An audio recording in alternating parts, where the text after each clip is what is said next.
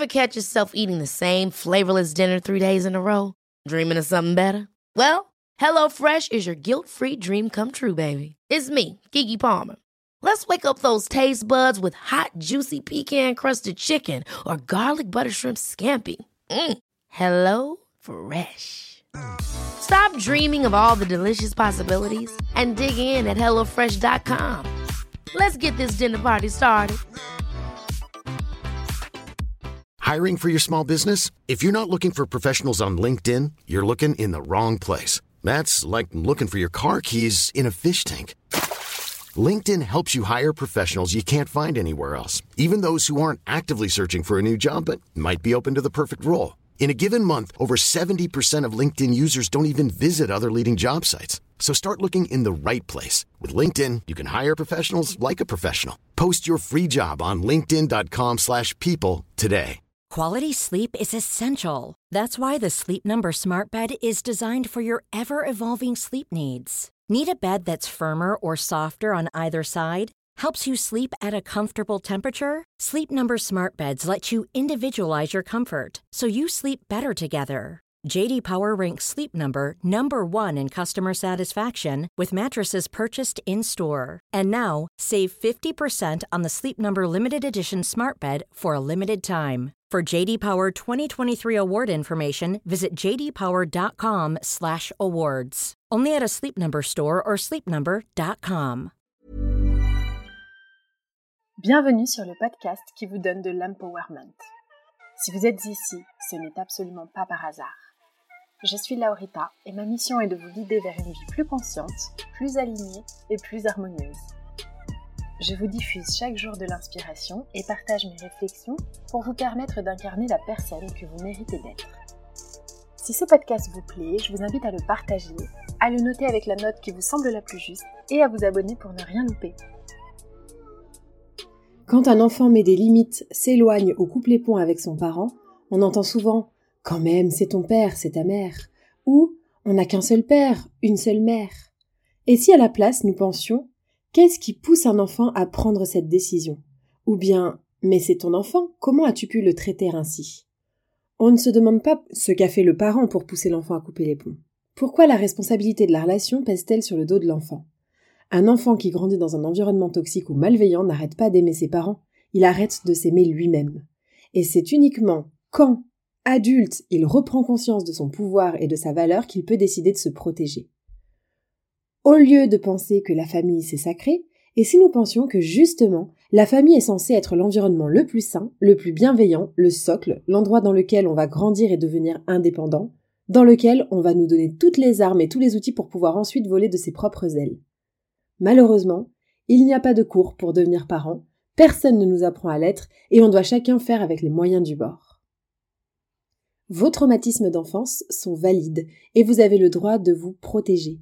Ce qui est sacré, c'est vous-même, vos limites, votre paix intérieure, et c'est le message que je voulais vous faire passer aujourd'hui.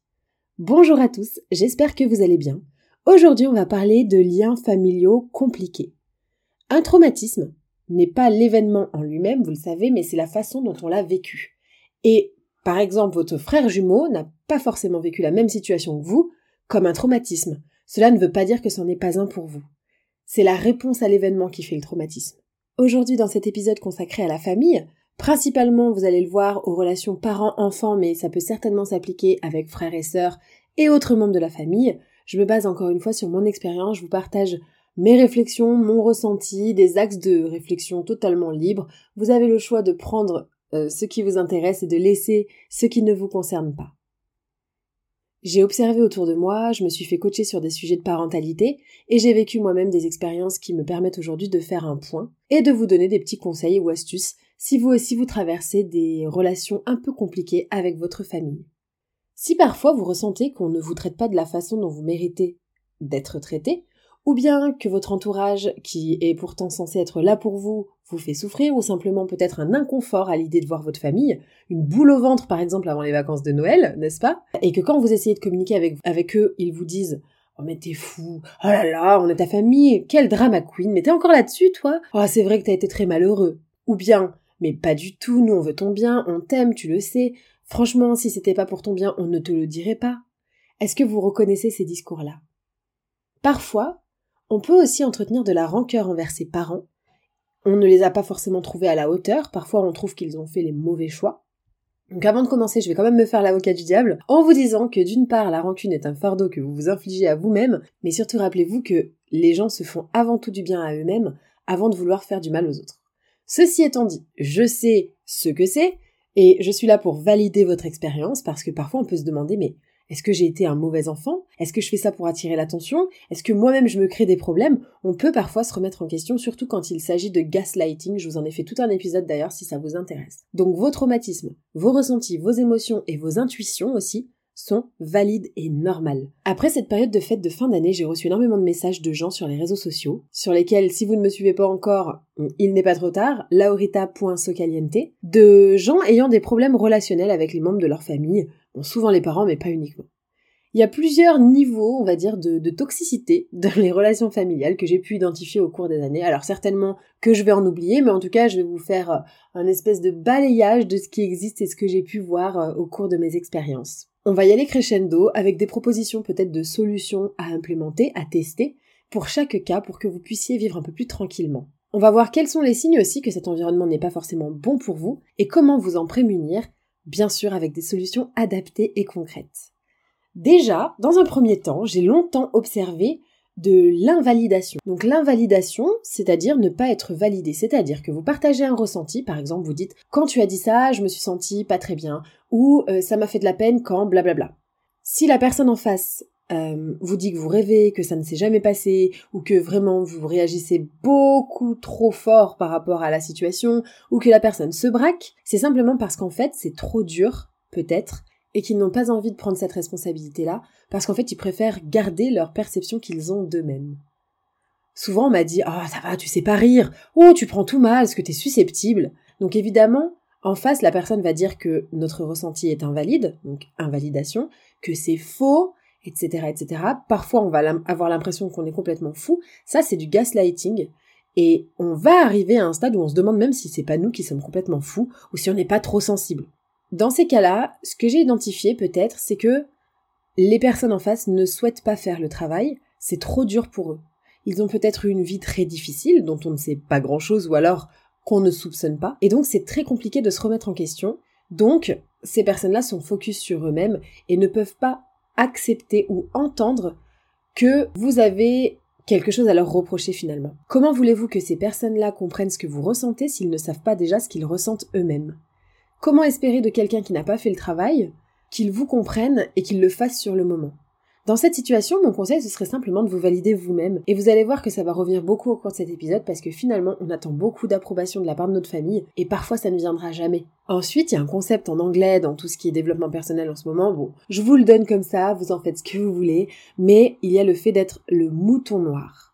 C'est-à-dire que vous êtes différent de votre entourage, de votre famille, vous pensez différemment, parfois vous vous sentez même un peu exclu, on vous traite comme tel d'ailleurs, on vous demande sans cesse de vous justifier, donc par exemple dans les fratries où tout le monde a fait de grandes études, tout le monde est médecin, et que un des frères ou une des sœurs devient, euh, je sais pas moi, artiste, ou poursuit une passion en dehors des cases du système, bon bah on va le juger, parfois on va se moquer de lui, ou on va s'inquiéter pour lui à outrance. Et parfois, ce que j'ai envie de vous dire dans ces cas-là, si c'est votre cas, si vous vous sentez pas forcément à votre place ou un petit peu décalé par rapport au schéma familial, dites-vous que quand on s'élève, ça déclenche des insécurités chez les gens qui nous ont élevés. Parfois, ils sont assez conscients pour être fiers de vous et du fait qu'ils vous aient donné les clés pour être différent, parfois pas. Et dans ces cas-là, eh bien, vous êtes le bouc émissaire idéal à critiquer. Mais quand on a un pourquoi solide, c'est-à-dire quand on sait pourquoi est-ce qu'on fait ce projet, pourquoi est-ce qu'on a vraiment euh, ce caractère-là, pourquoi est-ce qu'on va aller dans cette direction-là, peu importe le jugement d'autrui, on finit toujours par arriver à ses fins. Par exemple, quand je me suis lancée à mon compte et que j'ai osé quitter le Graal, le CDI, avec le confort qui va avec d'ailleurs, je n'ai pas forcément été approuvée par ma famille.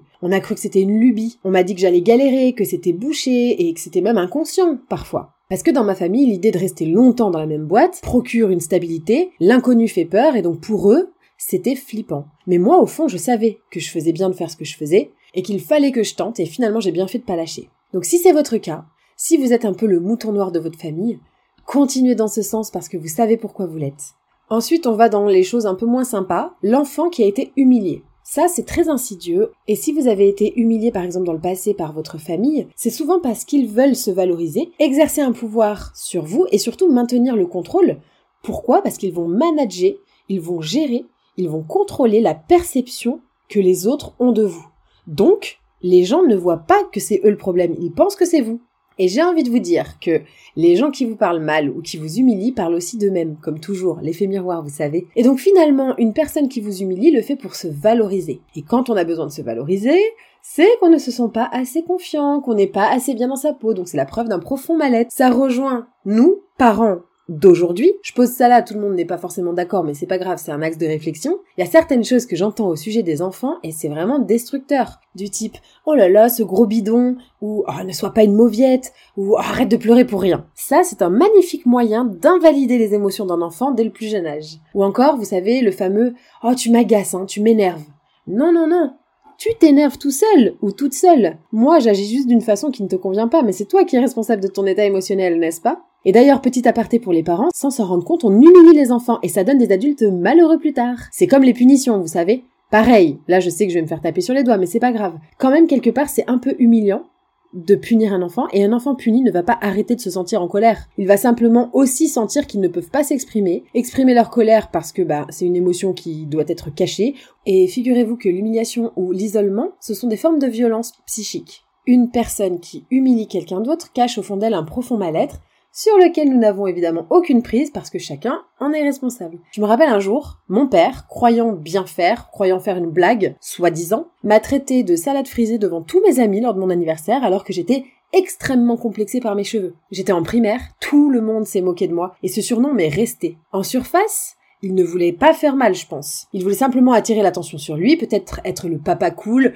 détendu et rigolo. Mais au fond, ce que ça cache, c'est un profond mal-être, un besoin d'approbation, coûte que coûte. Et je sais qu'il n'a pas fait ça dans le but de me blesser consciemment, mais il s'est fait passer avant moi, sans réfléchir. Et cette anecdote qui vous paraît peut-être insignifiante, vous en avez peut-être aussi des exemples de ce type où les gens pourraient vous dire ouais franchement ça va, c'était pour rire. Mais c'est vous qui ressentez et donc c'est vous qui décidez si c'est pour rire ou pas. Et surtout si c'est drôle. Ce que je dis souvent à ma fille c'est qu'une blague n'est drôle que si elle fait rire tout le monde, n'est-ce pas? Derrière l'humour, je pense qu'il y a beaucoup de vérité parfois. Et certains parents sont aussi très maladroits et ça peut aussi faire également très mal. Il y a des parents qui n'ont pas peur d'humilier effrontément leurs enfants de façon beaucoup plus violente, sans même prôner l'humour, et ça c'est une forme également de violence. Il y a aussi un certain type de personnes dans les familles, et c'est absolument tout aussi toxique que ceux qui sont frontales, qui humilient ou ceux qui rabaissent ou qui invalident, ce sont ceux qui ne disent rien, parce que le silence est aussi une réponse. J'ai pensé à ça récemment en me disant qu'il y avait aussi des gens qui n'intervenaient pas, qui ne voulaient pas se mouiller. Et ça aussi, c'est quelque part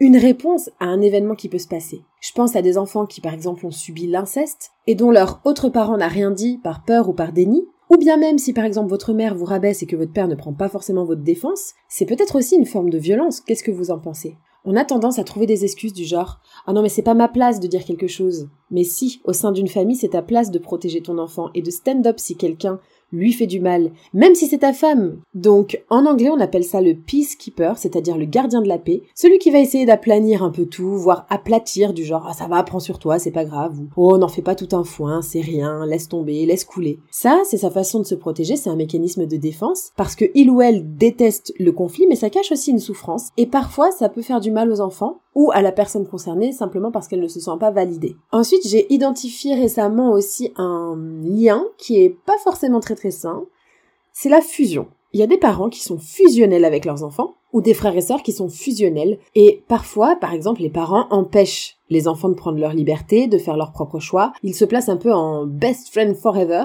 de leurs enfants, ce qui fait que les enfants sont confus. Ils n'osent pas comme toujours, déplaire, parce qu'ils sont sans cesse en recherche de validation du parent fusionnel, et c'est assez malsain, c'est très lié à la peur de l'abandon du parent, ce qui est aussi délétère pour l'enfant. Certains appellent 100 fois par jour, d'autres veulent tout savoir, pire encore. D'autres fouillent carrément dans les affaires de leurs enfants, les infantilisant, en essayant de garder le contrôle. Et ça, ça peut paraître comme un, un signe de grand manque d'estime de soi-même, de confiance en soi, ou de peur d'être seul.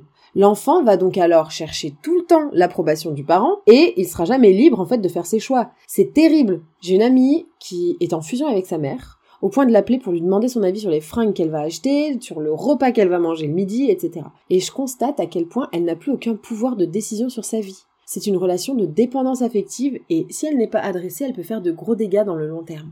Donc si vous êtes en fusion avec quelqu'un de votre famille, essayez peut-être de prendre un peu de recul et de voir qu'est-ce que ça ferait de défusionner? Parfois, quand on est adulte, on devient l'enfant responsable. Celui-ci, c'est un des points sur lesquels je chemine encore, c'est le fait de se sentir responsable de ses parents, voire parfois même redevable. Peut-être que ça vous parle si vous avez un parent malade ou si vous avez un parent qui est seul. Il y a sans doute cette idée qu'un enfant se sent responsable de ses parents quelque part parce qu'il se dit il m'a mis au monde, euh, il m'a nourri, je lui dois bien ça, ou je peux pas le laisser quand même, c'est mon père ou c'est ma mère. C'est un travail de longue haleine, difficile à faire que de reconnaître que l'enfant n'a absolument rien demandé, que euh, faire des enfants à la base est un acte assez égoïste. Je vous en ai d'ailleurs fait tout un épisode si ça vous intéresse. Pas égoïste dans le sens péjoratif du terme, si tant est qu'il puisse y avoir un terme péjoratif, mais plutôt centré sur son ego. Bref. Et donc, quand on est dans cette relation de redevabilité, je sais pas si ça se dit, de dette, on fait des choix de vie qui ne sont pas ceux qu'on aimerait réellement pour nous-mêmes, mais on les fait pour le parent. Et forcément, ça va remonter à un moment donné comme de la colère ou comme de l'énervement. Ou bien même quand on fait ses choix de vie, mais qu'on culpabilise. Exemple, quand on a un parent seul et vieillissant, on n'ose pas forcément partir vivre à l'étranger, même si c'est notre souhait. Ou bien quand on a un parent alcoolique, par exemple, on n'ose pas le laisser, on a peur, on essaie de le sauver alors qu'on sait pertinemment qu'on ne sauve pas les gens. Parfois, la meilleure façon de sauver quelqu'un, c'est aussi de le laisser face à lui-même. On n'est pas loin d'être dans une dynamique du triangle dramatique dans ces cas-là. Et une fois qu'on l'a reconnu, c'est plus facile d'en sortir. Mais souvent, l'enfant qui a besoin de jouer un rôle du sauveur dans une relation a joué quand il était plus jeune le rôle du parent à la place de son parent. Ma psy m'a dit la dernière fois, pour rappel, on n'est pas responsable de l'état émotionnel de qui que ce soit et on ne peut pas rendre les gens tristes. Et ça, c'est vrai que souvent, comme je vous le disais tout à l'heure, on dit aux gens tu m'énerves ou tu m'as rendu triste. Mais non, en fait. Ce n'est pas nous qui les rendons tristes. On ne fait pas culpabiliser quelqu'un, c'est cette personne qui culpabilise. C'est tout. Qu'en pensez-vous? Et c'est vraiment dur parce qu'on a envie d'aider. Ça sert notre besoin d'importance et quelque part aussi notre vision que l'on a de nous-mêmes. Si vous avez des amis qui se sentent responsables de leurs parents malades, par exemple, ou alcooliques, ou qui, malgré une volonté de poursuivre leurs rêves se bloque pour rester à leur côté, peut-être que c'est une forme de responsabilité qui ne devrait pas être. Mais reconnaître que de se sentir responsable de ses parents est une réaction à un trauma ou à une blessure de l'âme, c'est le premier pas peut-être vers une paix intérieure un petit peu plus améliorée. J'aimerais vous dire aussi qu'aucun choix que vous ne ferez, vous concernant, n'a le pouvoir de blesser quelqu'un. L'autre choisit d'être blessé, mais il pourrait aussi choisir d'être heureux pour vous, de vous voir si aligné. Exemple perso, quand j'ai eu l'opportunité de partir vivre aux États-Unis, ma famille était triste, me disait que c'était risqué, que c'était même égoïste de partir et de les laisser. Mais d'une part, bien sûr que c'est égoïste, et j'ai envie de vous dire que dans un prochain épisode d'ailleurs, je vais vous parler des bienfaits du fait d'être égoïste, et d'autre part, pour moi, une famille aimante et qui veut ton bien t'encourage, t'applaudit, te soutient et te dit qu'elle sera toujours là pour toi. Bien sûr qu'ils peuvent être tristes, évidemment, de ne plus nous voir autant, triste de nous savoir loin, etc. Mais avant tout, ce qui devrait primer, c'est quand même la joie et la fierté qu'on ait réussi à atteindre notre objectif, non? Dans un environnement familial, on veut le bonheur et le bien de l'autre, sinon c'est qu'il y a un problème. Après, j'ai identifié que certains liens familiaux génèrent quelque peu de la jalousie. Alors ça peut être de la jalousie envers leurs parents, envers leurs enfants, les frères et sœurs, etc.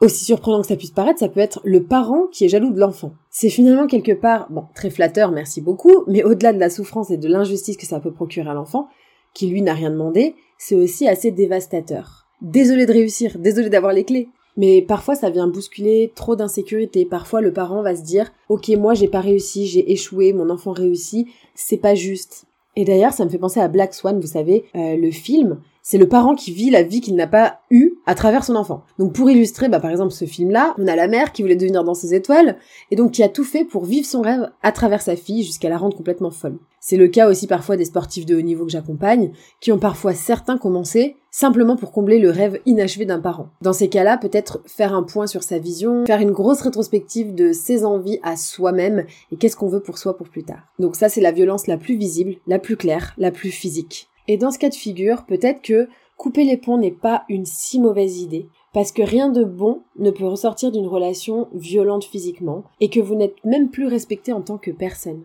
Une personne maltraitée ne cesse pas d'aimer son parent, il cesse de s'aimer lui-même. Et c'est terrible, mais c'est bien souvent ce qui se passe. On peut aimer quelqu'un et quand même dire au revoir. Quand quelqu'un vous dérange ou vous a fait du mal, retirez-lui son pouvoir, c'est-à-dire retirez-lui votre attention, retirez-lui votre énergie. Ils sont sans pouvoir, ils n'ont plus le pouvoir de rien du tout si vous ne leur donnez pas d'énergie. Et c'est d'ailleurs parfois le meilleur moyen de vous sauver. Si vous êtes sous emprise, vous trouverez de quoi vous sauver dans les notes du podcast parce que je vous ai concocté un plan d'action pas à pas pour sortir de l'emprise. Faites-vous aider. Maintenant qu'on a couvert la plupart des situations, j'ai envie de vous donner les clés qui m'ont aidé et qui ont aidé certaines personnes de mon entourage ou certaines personnes que j'ai pu coacher, qui vous aideront aussi à vivre sereinement avec des familles, avec des liens familiaux un peu compliquées, malveillantes, malheureuses ou toxiques, ça dépend comment vous voyez les choses. Il y a plusieurs façons de répondre. Soit vous êtes en conflit, vous vous justifiez sans cesse, vous voulez prouver que vous avez raison, ou vous vous isolez et vous parlez à quiconque de votre problème. Quiconque pourrait écouter vos plaintes, vous pensez beaucoup à ça, ça vous bouffe la vie. Vous voulez coûte que coûte que l'autre comprenne votre point de vue, vous avez la foi, vous vous dites que ce n'est pas une personne si méchante ou si mauvaise et qu'elle pourrait comprendre et vous vous retournez le cerveau dans tous les sens parce que vous voulez savoir comment faire pour prouver que vous avez raison. J'ai essayé avec certains membres de ma famille, je vous le dis tout de suite, je vous le donne en mille, ça ne marche pas du tout. J'ai essayé de relancer la conversation, de donner des nouveaux arguments, de parler de moi, de mes ressentis, etc., de me justifier. Spoiler alerte, c'est votre énergie que vous dépensez en vain. On ne change pas qui ne veut pas être changé. Et finalement, pourquoi à ce point-là vouloir prouver qu'on a raison? Mon podcast sur les rendez-vous avec soi-même va vraiment vous aider. La solution aussi très radicale, c'est de couper les ponts et vous continuez votre vie sans eux. Certains ont trouvé cet échappatoire et je ne saurais vous donner un avis là-dessus. Je pense que chacun fait un peu comme il peut. Si cette solution est la plus pertinente, alors il ne faut pas hésiter. J'ai une amie dont le père est alcoolique et qui la frappe et l'insulte à chaque fois qu'il boit. Elle a essayé plusieurs fois de lui en parler. Bon, bah à un moment donné, elle voit plus trop d'intérêt ni pour elle ni pour lui de continuer à se voir et à se côtoyer, donc elle a coupé les ponts.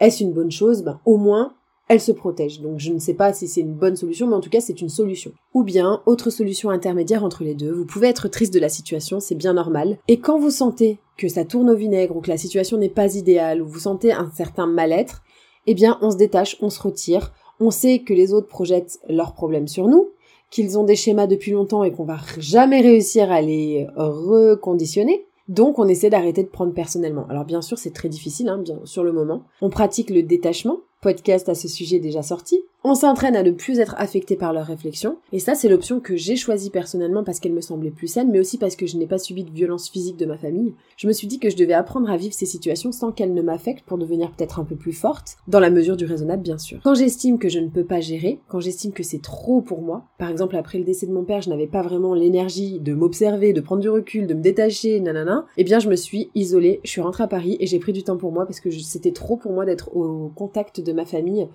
avec lesquels il y avait trop d'enjeux. Parfois, quand je suis dans une énergie où je suis d'attaque pour faire face aux critiques et voir si elles m'atteignent toujours ou pas, la réponse est souvent oui d'ailleurs, dans ce cas-là, je vois la personne. Je pense qu'il faut vraiment s'écouter, il n'y a pas vraiment de bonne réponse, essayer de trouver un équilibre qui vous fait ne pas culpabiliser, qui vous fait du bien sur le moment, essayez de gérer au jour le jour. Je pense que c'est step by step dans ces situations-là. Et petit conseil, vous en faites ce que vous voulez, mais faites-vous passer en priorité. Faites des activités pour avoir des choses positives à raconter, pour générer des hormones du bonheur dans votre cerveau, et surtout fixez des limites claires. Pourquoi ces gens-là continuent? Parce qu'il n'y a pas de barrière. Ça, c'est très dur. De mettre des barrières avec sa famille, c'est extrêmement difficile. On a beaucoup de mal, mais vous avez le droit. Mettre de la distance, c'est aussi ok. On ne reste pas forcément où les gens ne nous respectent pas. Et on ne peut pas attendre d'eux qu'ils nous respectent si nous-mêmes on ne respecte déjà pas nos propres barrières, sachant que, évidemment, se respecter, c'est respecter les limites que l'on se fixe, n'est-ce pas? Petit message aussi aux parents avant de terminer. J'ai souvent entendu des choses sur les enfants de mon entourage, que ce soit de la part de leurs parents ou de leurs grands-parents ou même d'amis, et je pense que c'est aussi notre rôle, en tant que parents conscients, d'être présents, de protéger nos enfants, peu importe la personne en face. Par exemple, je l'évoquais tout à l'heure, oh ton gros ventre ou oh il est timide, c'est non. J'aurais tellement aimé qu'un adulte prenne ma défense quand j'entendais des choses humiliantes ou blessantes à mon égard, même si c'était pas quelqu'un de ma famille. Un jour, un homme m'a dit bonjour jeune homme, et mes parents ont rigolé. J'aurais trop aimé qu'ils disent non mais c'est une fille en fait. J'aurais tellement aimé que les adultes prennent ma défense. Dites à vos enfants que les gens qui leur font des réflexions pas très agréables sont des gens malheureux, des gens qui n'ont pas compris à quel point les enfants c'est des trésors, et intervenez dès qu'un adulte, quel qu'il soit et quel que soit son statut, manque de respect à votre enfant. Montrons-leur qu'on est là pour eux et qu'on est là pour les protéger. Ensuite, il y a le fait de communiquer avec votre famille. Parce qu'en fait, avant de prendre n'importe quelle décision, la communication me semble être une bonne option. Parfois, je pense que c'est la principale clé et les incompréhensions résident dans le manque de communication. Alors, après avoir testé plein de formules, je me suis rendu compte que le truc qui déclenche le moins les gens d'en face, c'est de dire je quelque chose. Je me sens triste en ce moment car, je suis inconfortable quand tu, je ressens de la colère quand tu, etc., etc. Une fois que vous avez exprimé clairement, observez la réponse de la personne. Soit on vous dénigre, soit on vous dit que vous faites un fromage de rien, ou bien on va vous dire mais non mais faut pas le prendre comme ça, ou toute autre technique d'évitement, auquel cas votre tentative sera infructueuse et vous n'aurez pas besoin d'engager davantage dedans Coupez court si vous voyez que l'autre devient agressif, sur la défensive, ou bien qu'il fuit, parce que rien de bon ne peut sortir de cette situation-là. À l'inverse, la personne semble peut-être étonnée, émue, désolée, et qu'elle s'excuse profondément. Là, la porte est ouverte. Bien entendu, une seule conversation devrait suffire pour remettre les choses dans l'ordre, et si dans le futur bah, ça fonctionne toujours pas, les schémas se répètent, alors il faudra peut-être passer aux prochaines étapes. Deuxième clé, c'est arrêter d'espérer. Facile à dire, pas facile à faire du tout. On espère toujours que les gens changent, mais je vous le dis, on ne force pas le dev perso de quelqu'un. Les gens parfois préfèrent rester dans leur schéma parce que en sortir ce serait beaucoup trop destructeur pour leur ego et pour eux-mêmes, et ils ont trouvé un moyen de survie comme ça, donc ils s'y tiennent. Ça, c'est ce qu'on appelle l'effet Dunning-Kruger. C'est-à-dire le fait d'avoir avancé sur le chemin du dev perso et de prendre les autres un petit peu de haut en se disant mais ils ont rien compris cela, c'est pas possible. Attention à ne pas tomber là-dedans. J'ai arrêté moi d'espérer qu'ils comprennent, qu'ils soient pour une fois un peu supportifs. Je me souviens l'avoir souvent pensé pour une fois où dans cette situation j'aurais aimé qu'elle réagisse ainsi. Mais en fait ça c'est pas possible. Et c'est le plus gros travail qu'on peut faire en tant qu'adulte, de comprendre que nos parents ont fait de leur mieux avec les outils qu'ils avaient à disposition et que surtout, ils ne sont pas capables de nous donner ce que l'on veut. Ils repoussent leurs émotions depuis toujours, ils ne peuvent pas accueillir les nôtres. Comment peuvent-ils être là pour nous s'ils ne sont pas là pour eux-mêmes? Croyez en vous, validez-vous dès lors que vous validez vous-même et que vous avez une vision claire de votre futur, tout s'éclaircit. Troisième clé, le silence est aussi une réponse. Quand quelqu'un vous parle mal dans la rue, fuyez. Si un ami vous manque de respect, eh ben peut-être qu'il ne restera plus votre ami. J'espère, en tout cas. Sinon, allez écouter l'épisode sur vos gens immédiatement. Et il est temps de faire descendre nos parents de leur piédestal et de réaliser que ce sont des humains, comme les autres, qui doivent nous traiter avec le même respect que les autres. Donc on va finalement opter pour le silence si la personne, par exemple, ne s'arrête pas. Et nous-mêmes, on se permet parfois beaucoup trop de choses avec les gens qu'on considère comme acquis, mais pour autant c'est un tort, je pense. Donnez-vous de l'amour et du respect. Et n'absorbez pas les mots des autres, écrivez tout ce qui vous passe par la tête, ça s'exprime par la main et donc ça s'imprime dans le papier. Donc on a vu la première clé, communiquer avec votre famille, deux, arrêter d'espérer, trois, le silence, c'est aussi une réponse. Et 4, alors ça c'est ma favorite de tous les temps, c'est le fait de miser sur la famille qu'on a choisie. Une fois qu'on a donné beaucoup de chance à la famille qu'on n'a pas choisie, c'est-à-dire notre famille tout court, eh bien il y a une famille qu'on se choisit. Et cette famille, cette famille de cœur, ce sont les gens qui sont là pour nous. Ceux qui ne disparaissent pas dans les moments difficiles, ceux qui nous appellent, qui ont des petites attentions, ce sont nos gens. Ce sont nos amis, l'entourage qu'on se choisit. Ceux qui vous appellent pour vous féliciter, qui vous envoient des opportunités de business, ceux qui ont des attentions régulières à votre égard, ceux qui, même si la distance vous sépare, sont toujours là pour vous.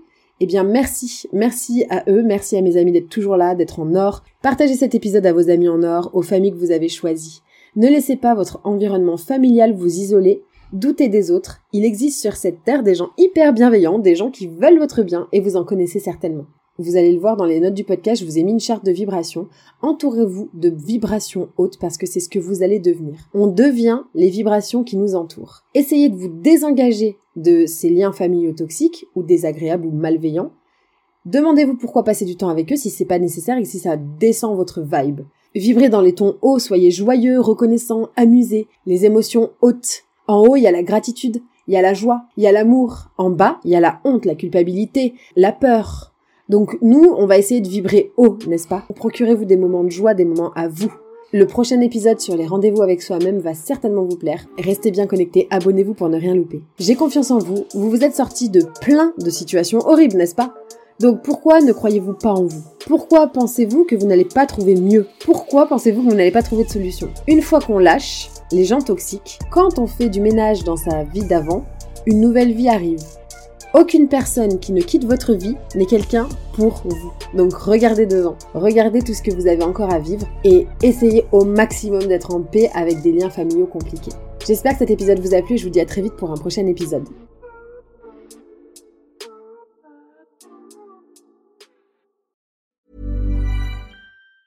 Hi, I'm Daniel, founder of Pretty Litter. Did you know cats tend to hide symptoms of sickness and pain? I learned this the hard way after losing my cat, Gingy. So I created Pretty Litter, a health monitoring litter that helps detect early signs of illness by changing colors, saving you money and potentially your cat's life. Pretty Litter is veterinarian developed, and it's the easiest way to keep tabs on your fur baby's health right at home. Go to prettylitter.com and use code ACAST for 20% off your first order and a free cat toy. Terms and conditions apply. See site for details. Ever catch yourself eating the same flavorless dinner three days in a row? Dreaming of something better? Well, HelloFresh is your guilt free dream come true, baby. It's me, Gigi Palmer. Let's wake up those taste buds with hot, juicy pecan crusted chicken or garlic butter shrimp scampi. Mm. Hello Fresh. Stop dreaming of all the delicious possibilities and dig in at HelloFresh.com. Let's get this dinner party started. Hey, it's Paige DeSorbo from Giggly Squad. High quality fashion without the price tag? Say hello to Quince. I'm snagging high end essentials like cozy cashmere sweaters, sleek leather jackets, fine jewelry, and so much more. With Quince being 50 to 80% less than similar brands. And they partner with factories that prioritize safe, ethical, and responsible manufacturing. I love that. Luxury quality within reach. Go to quince.com slash style to get free shipping and 365 day returns on your next order. Quince.com slash style.